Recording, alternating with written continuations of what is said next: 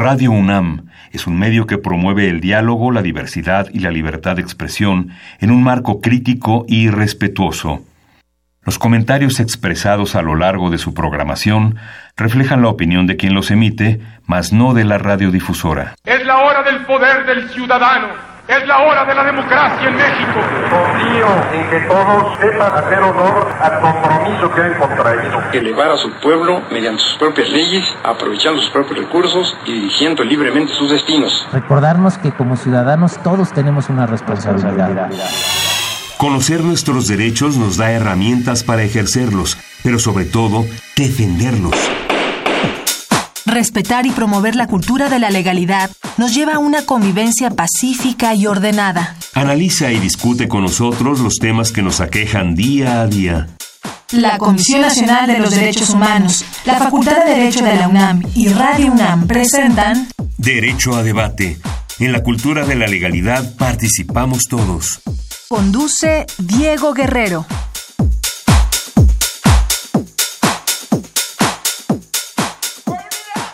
Hola, ¿qué tal? Muy buenas tardes, bienvenidos a Derecho a Debate. En la cultura de la legalidad participamos todos, mi nombre es Diego Guerrero y el día de hoy vamos a hablar de un tema muy interesante sobre el derecho a la alimentación. Me acompaña en la conducción Giselle García Manning, quien es maestra y quien ha estudiado principalmente temas en derecho ambiental, pero bueno, el día de hoy me acompaña para abordar este tema que en esta relación de los derechos humanos que hay una interdependencia de unos con otros, si no logramos transitar y si no logramos resolver el tema del derecho a la alimentación, pues otros derechos no los podemos atender y no los podemos resolver. Giselle, un placer tenerte el día de hoy aquí en los micrófonos de Derecho Debate. Muchas gracias, Diego. Es un honor y un placer para mí estar aquí el día de hoy con tan distinguidos ponentes.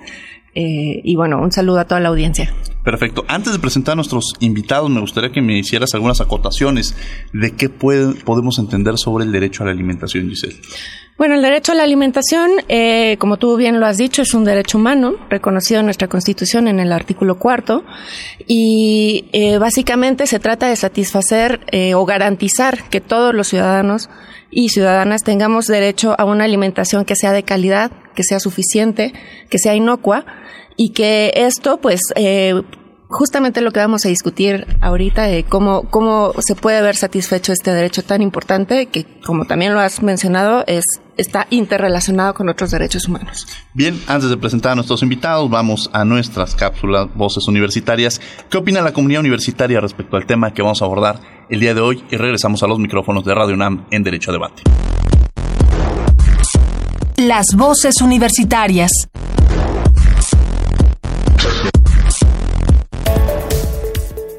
Yo lo que entiendo por el derecho a la alimentación es que como cualquier derecho humano está hecho para salvaguardar la salud integral de las personas a las cuales se les protege, que somos todos en realidad. Es un derecho que si bien no se respeta, es algo que idealmente está como una de nuestras más altas aspiraciones éticas humanas.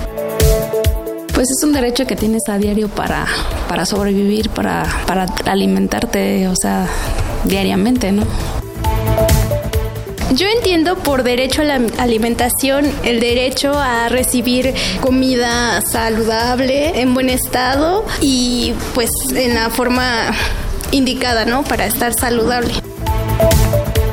Yo entiendo por derecho a la alimentación es algo que tenemos todos los ciudadanos de recibir y tener comida necesaria. Em, pues sí, es un derecho que tenemos todos, todos los ciudadanos que es un derecho que todas las personas cuentan, no importa, no distingue géneros, razas, lugares, con el cual se debe tener un fácil y libre acceso a la alimentación o en este caso a la canasta básica que satisfaga las necesidades alimenticias de la población.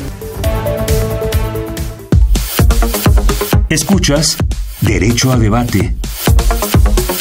Bien, este es un poco de los puntos de las opiniones que tiene nuestra comunidad referente al tema del derecho a la alimentación. ¿Quiénes nos acompañan? ¿Quiénes son nuestros distinguidos invitados, catedráticos muy queridos de la Facultad de Derecho de la Universidad Nacional Autónoma de México? Giselle García Mann. Eh, nos acompañan el día de hoy Luis Escobar Hubert, doctorando por la Universidad de Salamanca, España, Cursó la maestría en la Universidad de Salamanca también y es licenciado por la Facultad de Derecho de la UNAM. Actualmente es miembro del Colegio Mexicano de Abogados, de la Barra Mexicana del Colegio de Abogados, del Ilustre y Nacional Colegio de Abogados, de la Liga Mundial de Abogados Ambientalistas y de la Asociación Nacional de Doctores en Derecho. Bienvenido, doctor. Un placer tenerlo aquí en los micrófonos de Derecho Debate, doctor. No, el gusto es mío. Muchas gracias por la invitación, Diego. Eh, nos acompaña también el licenciado en Derecho Homero Garibay Sandoval. Presta sus servicios como asesor del director en jefe del Senacica y continúa impartiendo la cátedra de Derecho Agrario en la Facultad de Derecho de la UNAM. Bienvenido. Un placer tenerlo el día de hoy aquí en los micrófonos de Derecho a Debate. Muchas gracias por la invitación. Antes de entrar al tema, el tema del derecho agrario, ¿qué tan importante actualmente es el derecho agrario en nuestro país? ¿Y cuál es el, el impulso que se le debe dar? No solamente es importante el derecho agrario, es un derecho vital. Eh, sin embargo, hay una percepción equivocada, errónea, de que el derecho agrario ha desaparecido porque hubo una modificación al artículo 27 constitucional eh, de triste memoria efectuada por Salinas, en que se modificó el régimen jurídico que se había consagrado en el artículo 27 desde 1917. Es una de las reformas más eh, eh, complejas, difíciles de entender, pero que finalmente se ha venido, este, ha venido operando y se ha venido desarrollando, con algunas modificaciones, con algunos cambios estructurales que se han realizado. Pero independientemente de esta cuestión que resulta ser una apreciación, que dije en principio es errónea y equivocada,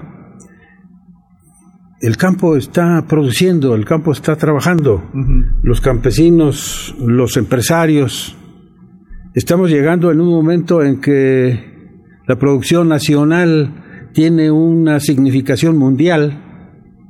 Hay, según nos informan, más de 35 mil millones de dólares eh, que se han obtenido en la última en el último año y que eh, una cifra muy importante que posiblemente se rompa en unos días más. Y en ese tema que mencionan precisamente sobre la importancia que en el campo, la importancia nos lleva a abordar el tema que vamos a tratar, que es el derecho a la alimentación. ¿Y qué podremos entender? Al principio, en, la primera parte del programa, platicábamos con Giselle sobre, sobre este tema tan importante. ¿Qué podemos entender sobre qué es este derecho a alimentación, maestro Luis Escobar? Bueno, este, el derecho a la alimentación o la alimentación misma de la humanidad es un problema lacerante que está viviendo el mundo. Quizás este, está dándose una especie de eh, cumplimiento de las profecías maltusianas, en donde la población crece eh, geométricamente mientras los alimentos crecen de manera aritmética, a pesar de las biotecnologías que elevan la productividad, etcétera. Pero es un problema muy grave. Hay muchas gentes este, en todo el mundo que tienen problemas de nutrición, que no se alimentan adecuadamente y nosotros mismos en nuestro país tenemos cifras de personas que viven en pobreza alimentaria lo cual es inadmisible. No puede, no puede ser que ningún mexicano sufra un problema de hambre, que no tenga la ingesta proteica adecuada, que tenga problemas para alimentarse.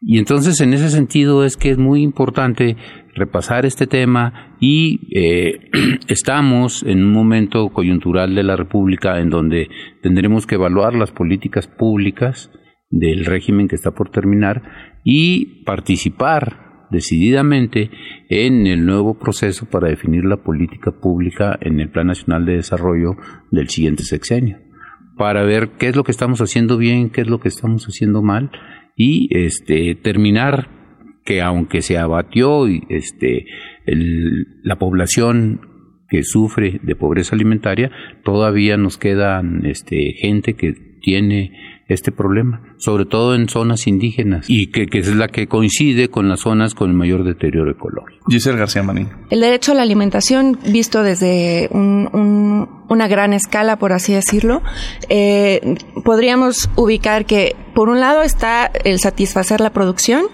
eh, para que justamente no haya pobreza alimentaria, por el otro lado también es satisfacer, eh, más bien que es que estos alimentos sean inocuos, ¿no? es decir, que no representen un riesgo a la salud.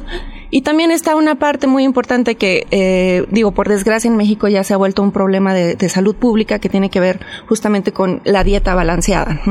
Eh, somos actualmente el mayor productor de refrescos azucarados y entonces eso también nos genera problemas de obesidad, nos, nos genera otro tipo de problemas de salud pública. ¿Cuál es su opinión? Eh, eh, respecto a este tema? O sea, ¿cuál consideran ustedes que sería una política pública eh, justamente del gobierno adecuada, encaminada a resolver este grave problema que ahora tenemos en México? Bueno, si me lo permiten, yo haría una reflexión previa, en el sentido de que, como todos saben, la alimentación es un proceso indispensable para la vida y la reproducción de la especie, y es eh, dentro de las categorías, esas metodológicas que hemos dividido para enseñar los derechos humanos sería de los derechos sociales de segunda generación. Pero el derecho a la alimentación tiene dos componentes en el derecho internacional.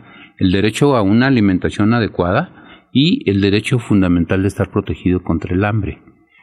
Y yo le pediría aquí al maestro Homero Garibay que nos explicara este, en qué consiste el derecho a la alimentación, cómo está en la Constitución, para irnos... Este, Se entender el marco jurídico. El marco jurídico. Con mucho gusto.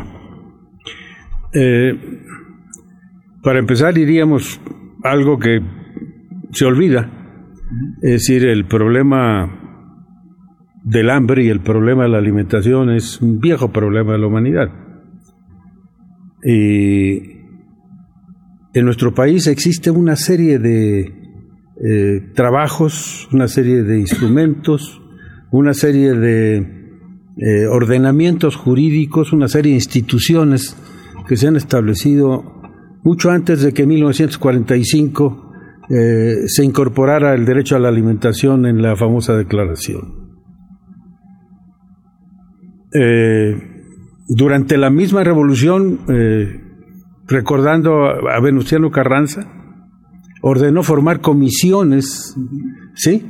Para evitar que eh, se encarecieran los alimentos en las poblaciones que iba dominando el ejército constitucionalista. Es un dato que le va a gustar mucho a, mi amigo, el doctor Escobar, que a veces tenemos algunas pláticas históricas. Y que me gusta recordar por una razón, porque realmente eh, la alimentación en México, sobre todo en los últimos años del siglo XIX, ha tenido una serie de problemas terribles. Y el campo mexicano estaba sufriendo un, cambio brutal por la incorporación del capitalismo, que, venía con eh, toda una serie de modificaciones en la economía del país un vuelco de la economía hacia, hacia, el exterior, una introducción y una penetración de los capitales extranjeros que empezaron a, crear una, una desviación, se fueron hacia los cultivos más importantes de las grandes plantaciones. En, en eh, algodón, eh, azúcar, etcétera, etcétera. Pero eso es eh, historia. A partir de 1945, en que se incorpora el derecho a la alimentación a nivel mundial, eh, desgraciadamente hay eh, una generalización muy, muy grande que se presta a muchas ambigüedades e interpretaciones. Nada más se incorporó el, el derecho a la alimentación, junto con el de salud, etcétera.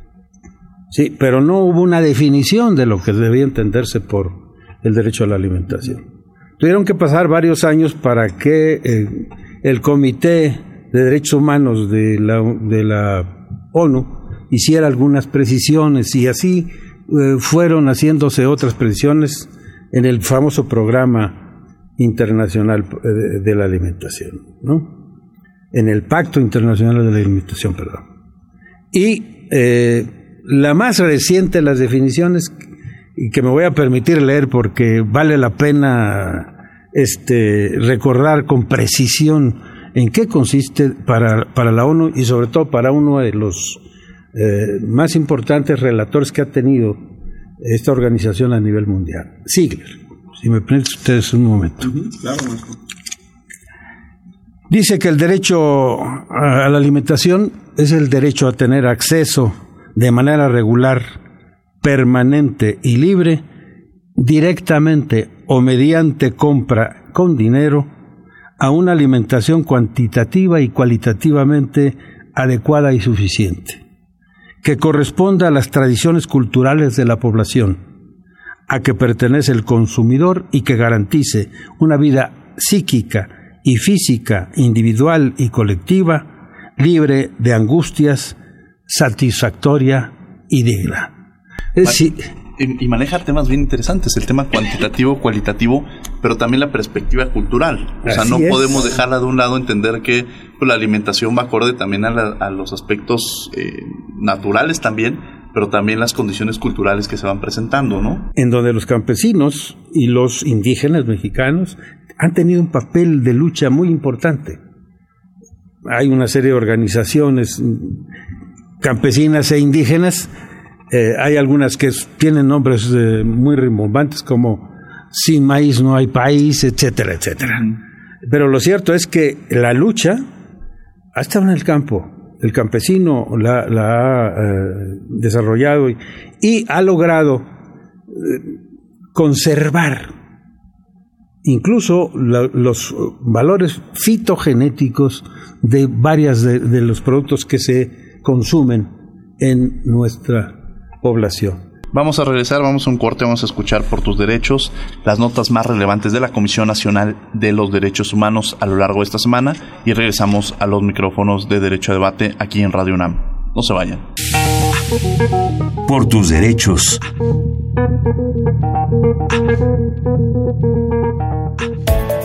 La Comisión Nacional de los Derechos Humanos y el Instituto Mexicano de la Juventud unieron esfuerzos en favor de las juventudes en el país para ello, ambas instituciones firmaron un convenio general de colaboración. El Ombudsperson Nacional, Luis Raúl González Pérez, indicó que las personas jóvenes tienen derecho a participar activamente en la dinámica social y a aportar sus ideas para atender los problemas que nos afectan a todas y todos. Por ello, es indispensable que el Estado genere condiciones que impulsen sus capacidades con libertad, sin discriminación y desde la perspectiva de derechos humanos. Por su parte, el titular del IMJUVE, Máximo Quintana Haddad, agregó que el objetivo de este acuerdo es promover, divulgar, defender y proteger los derechos humanos, con perspectiva de género y juventud. En 2017, alumnos de una secundaria de la Ciudad de México se vieron involucrados en hechos de violencia física y acoso a una alumna en redes sociales. A raíz de tan lamentables hechos, la CNDH emitió la recomendación 28 diagonal 2018 dirigida al secretario de Educación Pública Otto Granados Roldán, la cual visibiliza los derechos y responsabilidades de las y los adolescentes frente a las tecnologías de información y comunicación, promueve la sana convivencia escolar y promueve el cuidado de la integridad. En dicha recomendación, el presidente de la comisión exhorta a tutores y alumnos a unir esfuerzos contra la violencia, la pornografía infantil y el acoso. 15.7 millones de personas son indígenas en México. Dentro de este grupo, 6.6 millones hablan una lengua originaria. Pese a esto, la población indígena mexicana no se ha incluido del todo en la sociedad ni en el sistema jurídico y mucho menos en las políticas públicas del país. Aún persisten la discriminación, el racismo, la violencia de género contra niñas, niños y adolescentes y la resistencia social y comunitaria a la participación de mujeres indígenas en la política. Ante esto, la Comisión Nacional de los Derechos Humanos busca impulsar la cultura de respeto y observancia para prevenir la discriminación y violaciones a los derechos de los pueblos indígenas, parte esencial para que las comunidades dejen de ser vulnerables y sean sujetos plenos de derecho. Síguenos en Facebook y Twitter como Derecho a Debate. Bien, estamos de regreso en los micrófonos de Derecho a Debate en la Cultura de la Legalidad. Participamos todos. El día de hoy me acompaña en la conducción Giselle García Manning. Y bueno, estamos hablando sobre el derecho a la alimentación con dos distinguidos catedráticos de nuestra facultad, el doctor Luis Escobar y el maestro Homero Garibay. Y bueno, estamos entendiendo esta, cómo podemos entender la alimentación, que es el derecho a la alimentación, su regulación jurídica, pero quizá también eh, eh, replanteándonos esta parte de la vinculación que existe con otros derechos. ¿con qué otros derechos se encuentra vinculado este, este el derecho a la alimentación y con qué otras materias o con qué otras disciplinas lo podríamos entender? Porque a veces hablamos del derecho a la alimentación, lo escuchamos en diversas materias, en derecho civil, pero no logramos en comprender lo que realmente representa este derecho. Doctor Luis Escobar. Yo recordaría que muy recientemente, 2011 apenas, este, incorporamos a nuestra Constitución el derecho a la alimentación. Mm, dato se, este, se establece y le ponemos como un remate una pequeña frase del Estado lo garantizará. Pero este, este derecho a la alimentación no es nada más que se produzcan los alimentos o que el Estado tenga ahí unos estantes llenos con alimentos y la gente vaya, sino que este, tiene otras muchas este, connotaciones. Por ejemplo, la disponibilidad física de los alimentos, el acceso económico a los alimentos, que la gente tenga dinero para poder comprar esos alimentos, que lo haga de manera permanente, la utilización que la, ingesta proteica, los nutrientes, etcétera, les permitan nutrirse y la estabilidad, que durante todo el tiempo que eso no sea este solamente de manera ocasional. Y eh, llegando al punto eh, que comentas, Diego, por ejemplo, el derecho a la alimentación eh, lo encontramos en materia civil, por ejemplo, el la obligación de los padres a alimentar a los hijos, el derecho a los alimentos, o la pensión alimenticia a la esposa cuando este, se separan. Este, lo encontramos en el Código Penal, por ejemplo, encontramos tipos penales en donde se castiga el ocultamiento o la subida artificial de los precios como asistencia social, como este parte de los derechos de los trabajadores. Este, el derecho a la alimentación de los reclusos. O sea, si encontramos y empezamos a buscar, vamos a encontrar que en muchas legislaciones tenemos este derecho a la alimentación eh, protegido por otros cuerpos normativos o por diversos cuerpos normativos. Muy bien, interesante. Giselle García Manín. Por ejemplo, también, eh, justamente partiendo de la definición de Olivier de Schutte, que nos acaban de leer, eh, justamente eh, relator de las Naciones Unidas, por ejemplo, ¿cómo, cómo, ¿qué opinan ustedes sobre esta relación que tiene el derecho de la alimentación con el derecho a la salud y con el derecho a la identidad cultural, que son podemos decir dos de los derechos que podamos identificar que también de esta definición pudieran estar presentes? Bueno, el, la vinculación del derecho a la alimentación es fundamental primero con el derecho a la vida, ¿sí? después con el derecho a la salud. Hay una íntima vinculación, hay una interdependencia, es decir, no se puede pensar en la vida sin alimentos, ni mucho menos. Esta, esta idea es una idea esencial, fundamental, que a veces se olvida por ser tan natural. Por eso decía yo al principio cuando hablamos de lo del derecho agrario, que es una disciplina vital, porque tiene que ver precisamente con la alimentación. No solamente es eh, un derecho tutelar, un derecho social que en principio se pensó y se enfocó exclusivamente hacia satisfacer los derechos de los campesinos, eh, etcétera, sino que una de las implicaciones precisamente de este derecho es la función social. Esa función social que permite una distribución de la propiedad, sí, pero con un objetivo social, producir alimentos, producir eh, este, materias primas para la industria.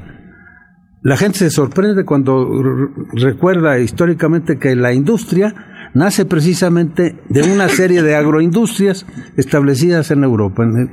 Eh, básicamente se recuerdan las eh, agroindustrias de eh, Inglaterra, en donde los grandes telares requerían de una serie de, de, materias primas, entre la lana, el algodón y todas las fibras, ¿no?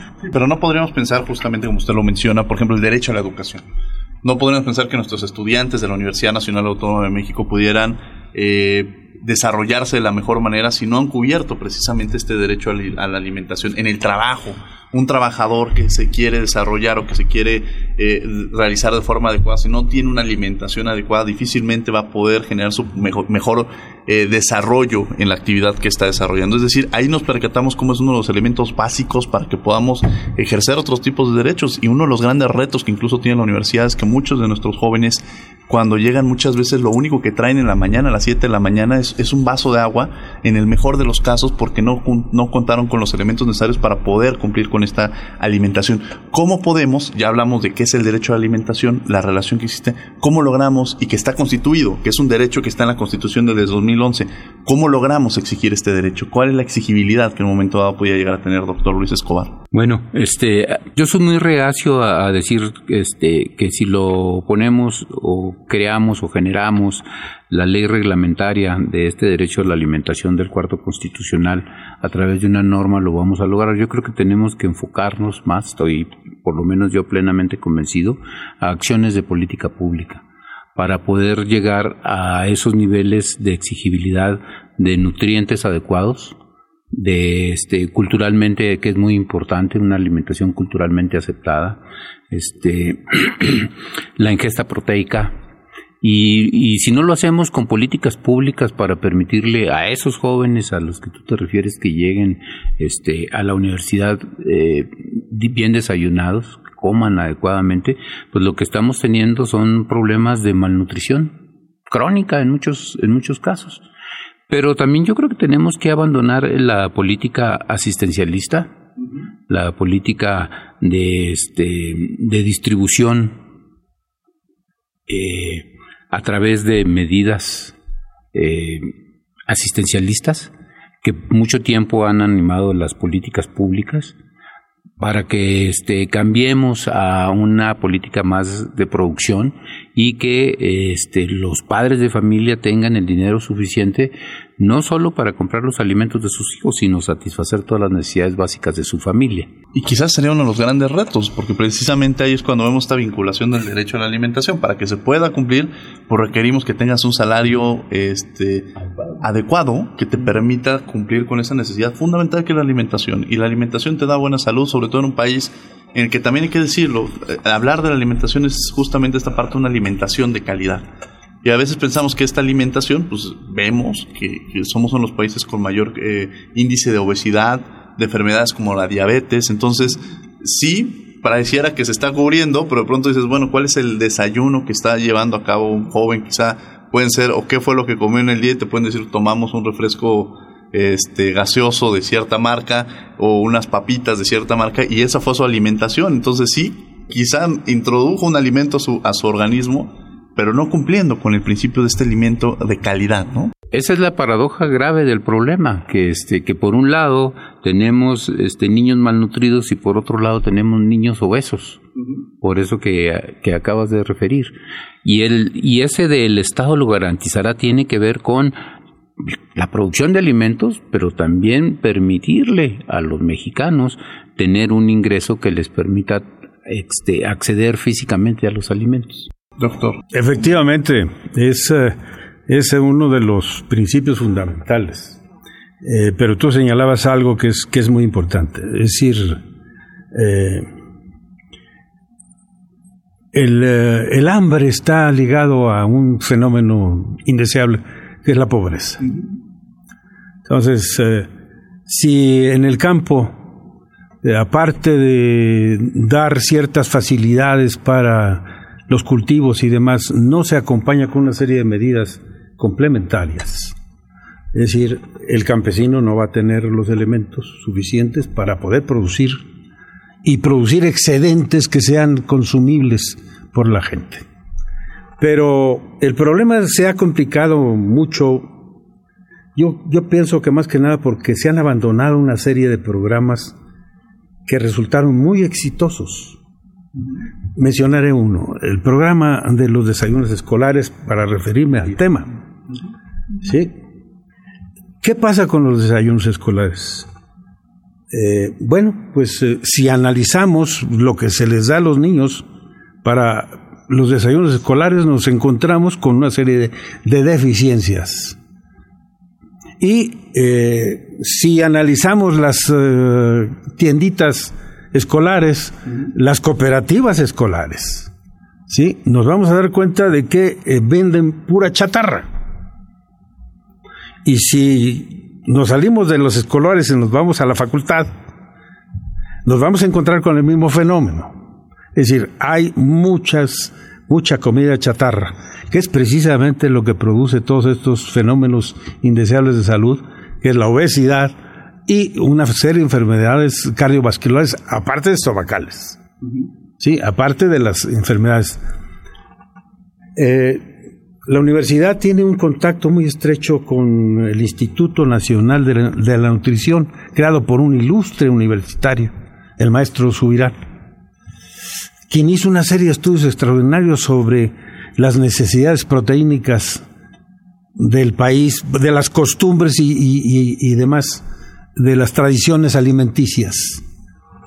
Y ahora eh, se ha abandonado todo ese tipo de cosas, se parecen ignorarse y no se han tomado en consideración para mejorar la dieta y evitar eh, que ciertas modas alimenticias que nos vienen de fuera se estén apoderando de nuestra juventud y de nuestra alimentación. Quizá yo me gustaría tomar tres elementos que están. Hablamos sobre el derecho, sobre qué es la alimentación, cuál es el derecho a la alimentación, norma, eh, de acuerdo al, a la estructura, el marco jurídico que existe en torno a la materia, pero principalmente también sería interesante saber qué instituciones son las responsables de garantizar este derecho a la alimentación, pero antes vamos a escuchar nuestra cápsula sobre las notas más relevantes de la Facultad de Derecho, que ha sido lo que ha tenido la Facultad de Derecho a lo largo de esta semana y regresamos a los micrófonos de Derecho a Debate. Esto es Derecho UNAM hoy. Derecho UNAM hoy.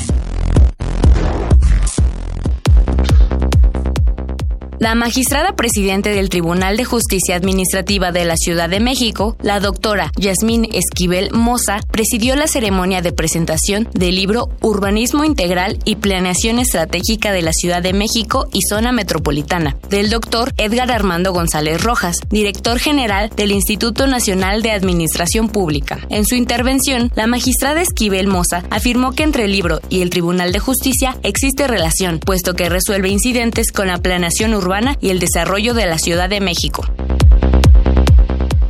En la primera reunión de trabajo con las integrantes del comité directivo de la Asociación Mexicana de Juzgadoras AC, la Facultad de Derecho acordó, a través de su director, Raúl Contreras Bustamante, la colaboración en actividades académicas para promover la equidad de género en los ámbitos social, familiar y laboral. La asociación, formada por 200 juezas y magistradas, tiene dos ejes principales, modificar la discriminación, desventaja y desigualdad que enfrentamos las servidoras públicas y trabajar en beneficio de mujeres, niñas y adolescentes en situación vulnerable.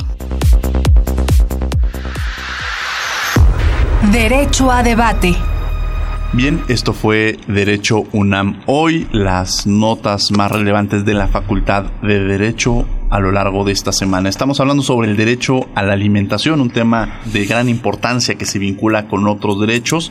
Me acompaña en la conducción el día de hoy Giselle García Manning. Tenemos a dos destacados catedráticos de la Facultad de Derecho, al doctor Luis Escobar y al maestro Homero Garibay. Y bueno, hemos platicado, antes de irnos a este corte, platicábamos sobre qué es el derecho a la alimentación, cómo podemos entender este derecho, los elementos que tiene esta figura cuantitativa, que es el cualitativa, el, el vínculo cultural que lo, que lo enmarca. Y también hemos abordado el marco jurídico que de alguna manera protege este derecho y entendíamos también y generamos esta discusión sobre la mesa de que si no logramos mantener este derecho a la alimentación difícilmente podemos desarrollar otros derechos, el derecho a la educación, el derecho al trabajo, eh, pero también la importancia que mencionaba el doctor Luis Escobar, que bueno, generemos un salario adecuado para poder cumplir ese, ese, derecho a la alimentación. Podemos decir, bueno, queremos que todos tengan este derecho a la alimentación.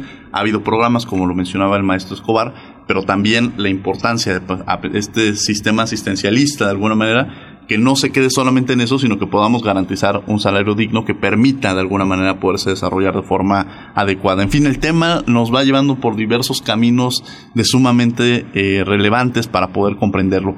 Y quizá a mí me gustaría saber qué instituciones, tanto nacionales o internacionales, si ya sabemos cuál es el derecho, a qué institución puedes acudir o qué instituciones tienen un vínculo precisamente con el derecho a alimentación. Maestro eh, Homero. Son, diría de introducción, por desgracia, diversas instituciones y dependencias, programas, comisiones.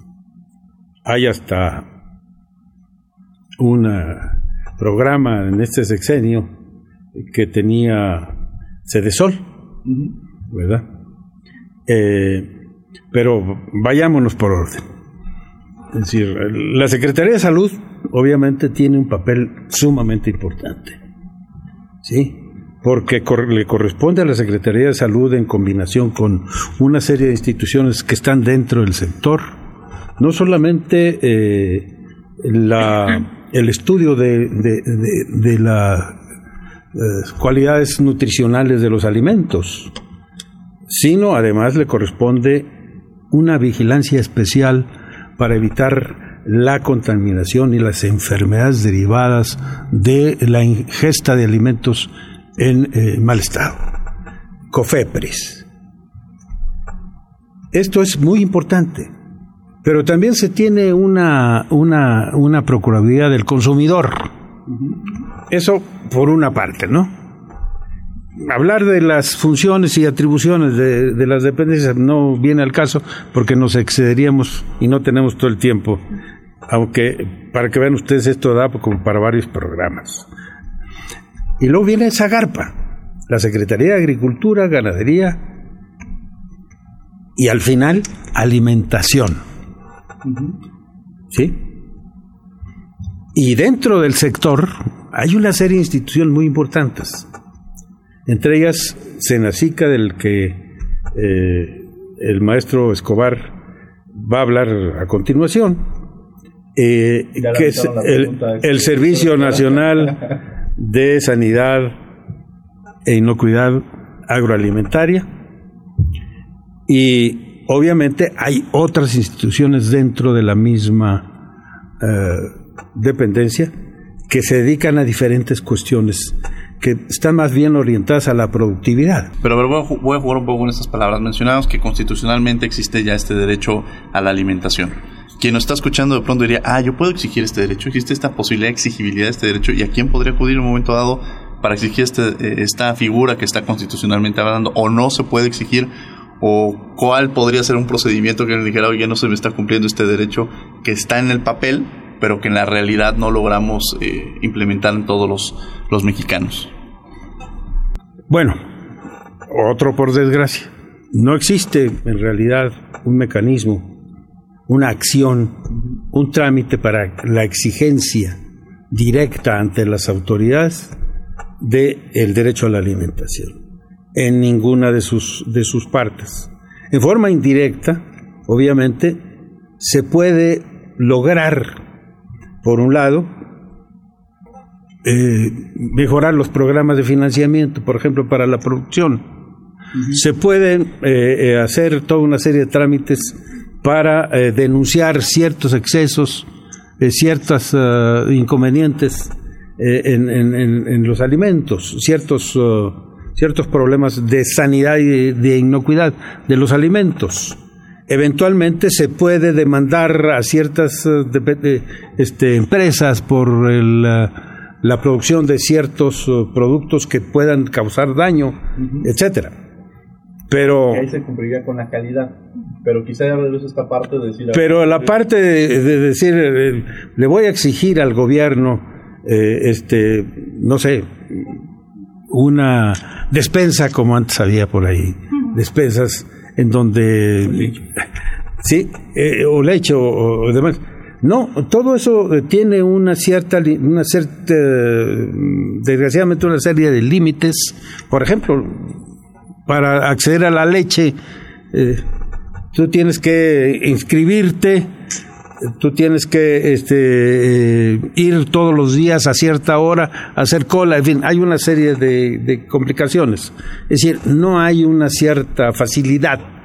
Y yo creo que lo primero que deberíamos hacer es pensar en cómo facilitar precisamente el acceso a los alimentos.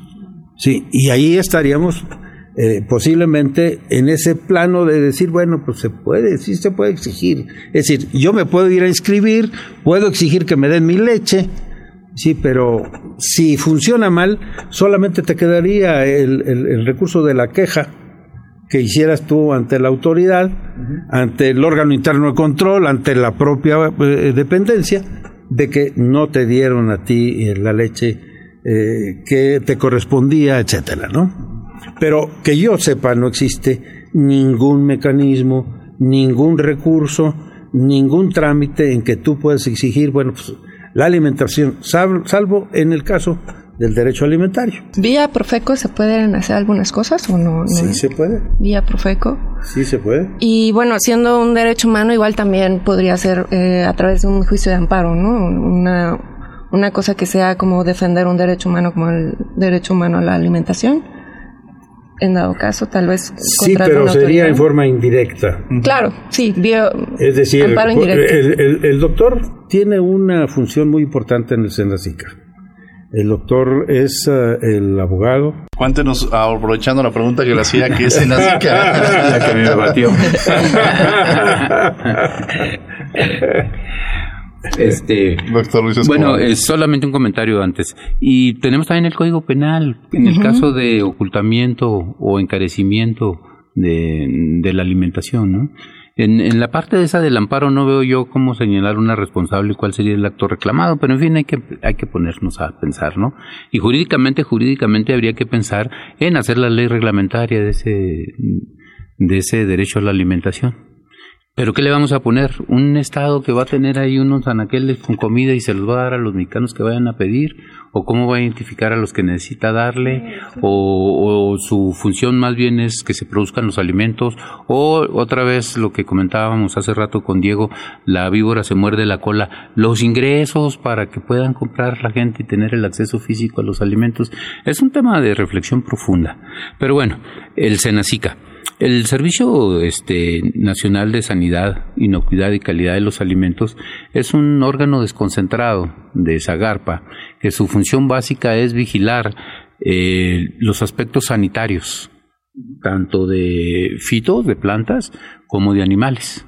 Toda clase de animales, incluidas, por ejemplo, las abejas, ¿no? que entran en toda la parte zoo. Y en acuacultura y pesca y ahí estamos, hemos hecho este, eh, esfuerzos muy significativos, este, me refiero como, como país, como gobierno, en tanto que hemos logrado subir eh, el índice de consumo per cápita de, eh, de peces en la población. La gente ya come más pescado, ya no nada más en cuaresma, sino todo el año, y mariscos. Y es un renglón que hemos este, descuidado, hemos descuidado mucho y estamos produciendo más carne de, bovino, de ovino, de toda clase de especies. De cerdo ha subido también la ingesta de carne de cerdo. Y, este, y en la parte de granos, oleaginosas, vegetales, frutas, hortalizas y demás, este, también se ha elevado la producción, pero sobre todo, este, con la garantía de que no tienen ninguna enfermedad. A eso quería, hemos escuchado justamente muchas ocasiones en las noticias del tema de carne que se encuentra este, infectada o cosas así. El trabajo de Senacica es un poco esta revisión de alguna manera que los alimentos que llegan al hogar de las familias mexicanas no tengan alguna de estas este, casos que se constantemente se presentan. Mira, casi yo podría decir que en un 99% los alimentos que llegan a la mesa de los mexicanos son alimentos inocuos y de calidad básicamente. Y las otras cosas que hemos escuchado, por ejemplo, son este, medias verdades o mentiras completas. Por ejemplo, ahorita mencionabas el, este, el tema de la carne, que es que el clembuterol, muchos deportistas, que comí carne y entonces tengo clembuterol. No es cierto, se toman pastillas este, para ponerse más fuertes, este, para respirar mejor y para tener mayor rendimiento deportivo necesitarías comerte una vaca completa con todo y el hígado. Hombre. Y un día antes de que te hagan la prueba para que te saliera positivo, como el que sacó el boxeador es el Canelo, no sé cuántos. Este. No, sí se usa el clenbuterol, sería una falacia tratar de tapar el sol con un dedo.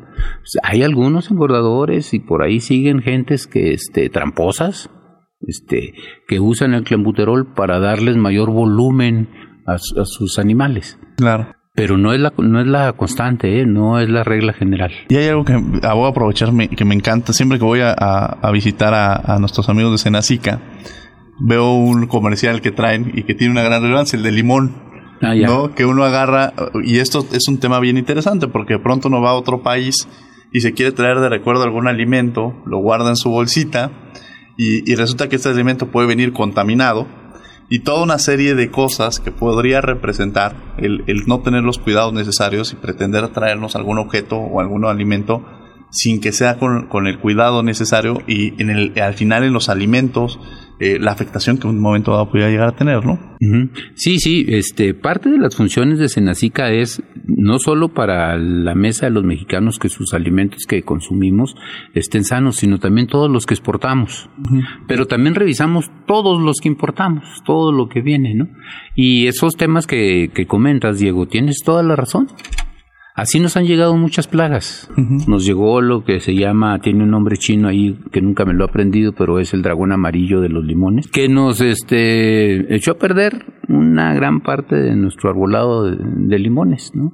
O la influenza aviar que ustedes recordarán allá de, por 2008, este, son, dicen los científicos, que fue unas aves migratorias que lo trajeron, ¿no? Que desafortunadamente y para los que nos gusta el medio ambiente, Giselle, y la protección del medio ambiente, este, cada vez vienen menos aves migratorias, este, porque hemos acabado con esa parte de los santuarios donde venían esas aves migratorias. Pues una de ellas trajo la influenza aviar y contaminó este, nuestras parvadas de gallinas, ¿no? Que tenemos granjas de millones de aves.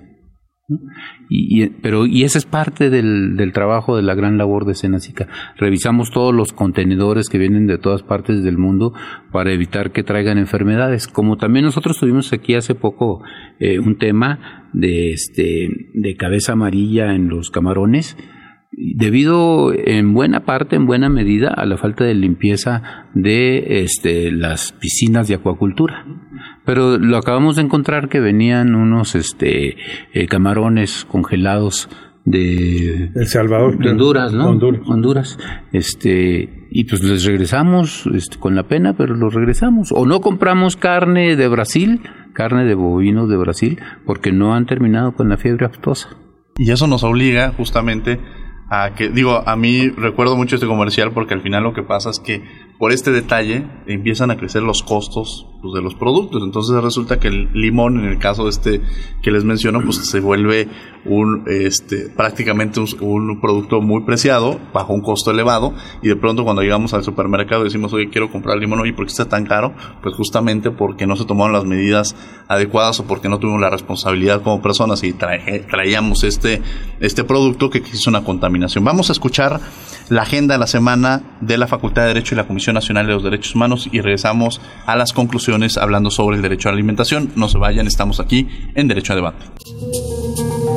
Agenda semanal.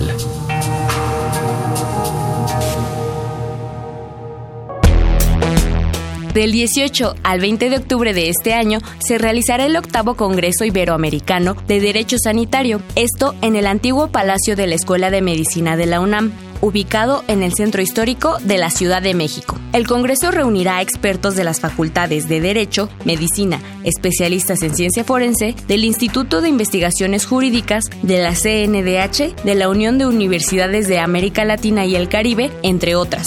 No te lo puedes perder. Entra a la página electrónica del octavo Congreso Iberoamericano de Derecho Sanitario e inscríbete. La CNDH, a través de su Centro Nacional, te invita a su cinediálogo, que esta semana trae para ti Asesinato en primer grado, del director Mark Rocco. Al finalizar la proyección, hablemos sobre dignidad humana con el doctor Jaime Moisés Bailón Corres. La cita es este martes 4 de septiembre a las 18 horas en el auditorio del Centro Nacional de Derechos Humanos, Avenida Río Magdalena, número 108, Colonia Tizapán San Ángel. Informes a los teléfonos 5481-9881, extensiones 5110 y 5218. Entrada gratuita.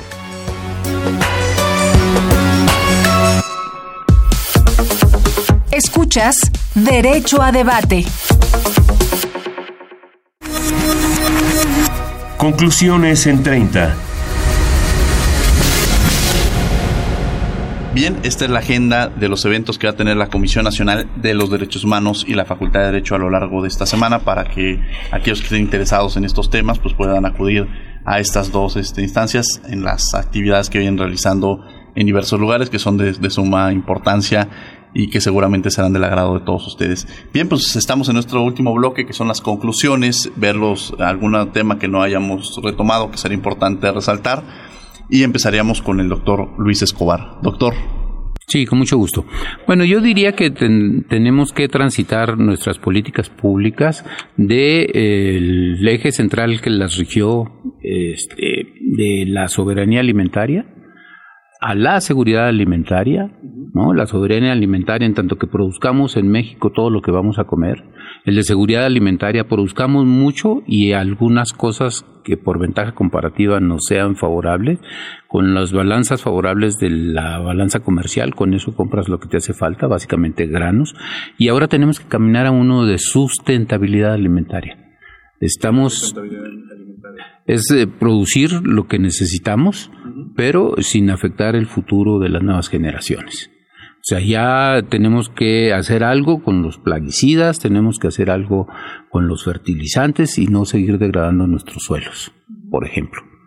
Tenemos que elevar la productividad con biotecnologías, tenemos que eh, producir más allá de las recomendaciones internacionales de que produzcas el 75% de tus granos básicos y oleaginosas, tenemos que tratar de superar eso y solo si es necesario importar algunas partes complementarias. O sea, tenemos que darle un giro a, nuestra agricultura y que ya terminemos con esa, este campo bipolar que tenemos, donde tenemos un campo altamente productivo de calidad mundial, con grandes productores, con un exitosísimos exportadores a más de 150 países, pero también seguimos manteniendo por ahí un núcleo importante de pobladores en el campo que eh, siembran para sobrevivencia. Maestro Homero, ¿en alguna acotación, algún eh, comentario que quisiera dar? Bueno, algo que empezábamos a apuntar, es decir, la proliferación de dependencias e instituciones encargadas de este asunto y de los programas correspondientes. Es decir, valdría la pena hacer una revisión muy estricta de estas eh, funciones, atribuciones, de los recursos, ¿sí? Y de la dirección en que se envían esos recursos y en que se gastan. Valdría la pena pensar en una sola institución con un sistema de coordinación muy estricto que pudiera realmente tener la mayor cantidad de funciones y atribuciones para poder realmente controlar, regular, etcétera, todo lo relativo a los alimentos. Muchas gracias, doctor. Giselle García Mann. Muy interesante justamente la propuesta eh, del licenciado Homero. Eh, yo creo que mucho tiene que ver justo con lo que tú, también comentabas respecto de la exigibilidad de este derecho y que tiene que ver también con la conciencia que tenemos todos y todas como ciudadanos eh, de, de, la importancia de este derecho humano, ¿no? de, de que está interrelacionado justamente con nuestra salud, con nuestro eh, sano desarrollo y que es un tema que justamente eh, a partir de las políticas públicas debería de abordarse de manera más amplia y de manera más eh, exigible. Sin lugar a dudas, pues bueno, yo quiero agradecer al doctor Luis Escobar. Muchas gracias, doctor, por haber estado con nosotros. No, el agradecido soy yo, Diego. Al doctor Homero, un placer haberlo tenido aquí también en el programa de Derecho a Debate, en los micrófonos de Derecho a Debate. Muchísimas gracias. Giselle, gracias por habernos acompañado. Sin lugar a, dudas, es un tema de gran importancia que se encuentra vinculado con otros derechos que se tiene que abonar, que se tiene que discutir con mayor profundidad, que se tiene que hablar más del tema y que de pronto incluso ocupamos la palabra alimentación y, no nos percatamos que está en todas las materias. Prácticamente lo veíamos, lo mencionaba el doctor Escobar, está en derecho civil, en derecho penal, en los derechos humanos, entendido como un derecho humano. Entonces creo que, que seguramente tendremos la oportunidad de volverlos a invitar para que sigamos abordando otros temas como estos. Ha sido un placer tenerlos el día de hoy. Agradecemos a la Comisión Nacional de los Derechos Humanos, a la Facultad de Derecho y a Radio UNAM en los controles técnicos a Rafael Alvarado, gracias eh, querido Rafael, a la asistencia de Angélica Salazar y Jocelyn Rodríguez, en la redacción Ana Salazar, en las redes sociales Francisco Méndez, voz de las notas Gina Morelos, en la producción Paco Ángeles. No olviden que nos escuchamos de ley todos los martes, esto es Derecho a Debate. Esto fue Derecho a debate. En la cultura de la legalidad participamos todos.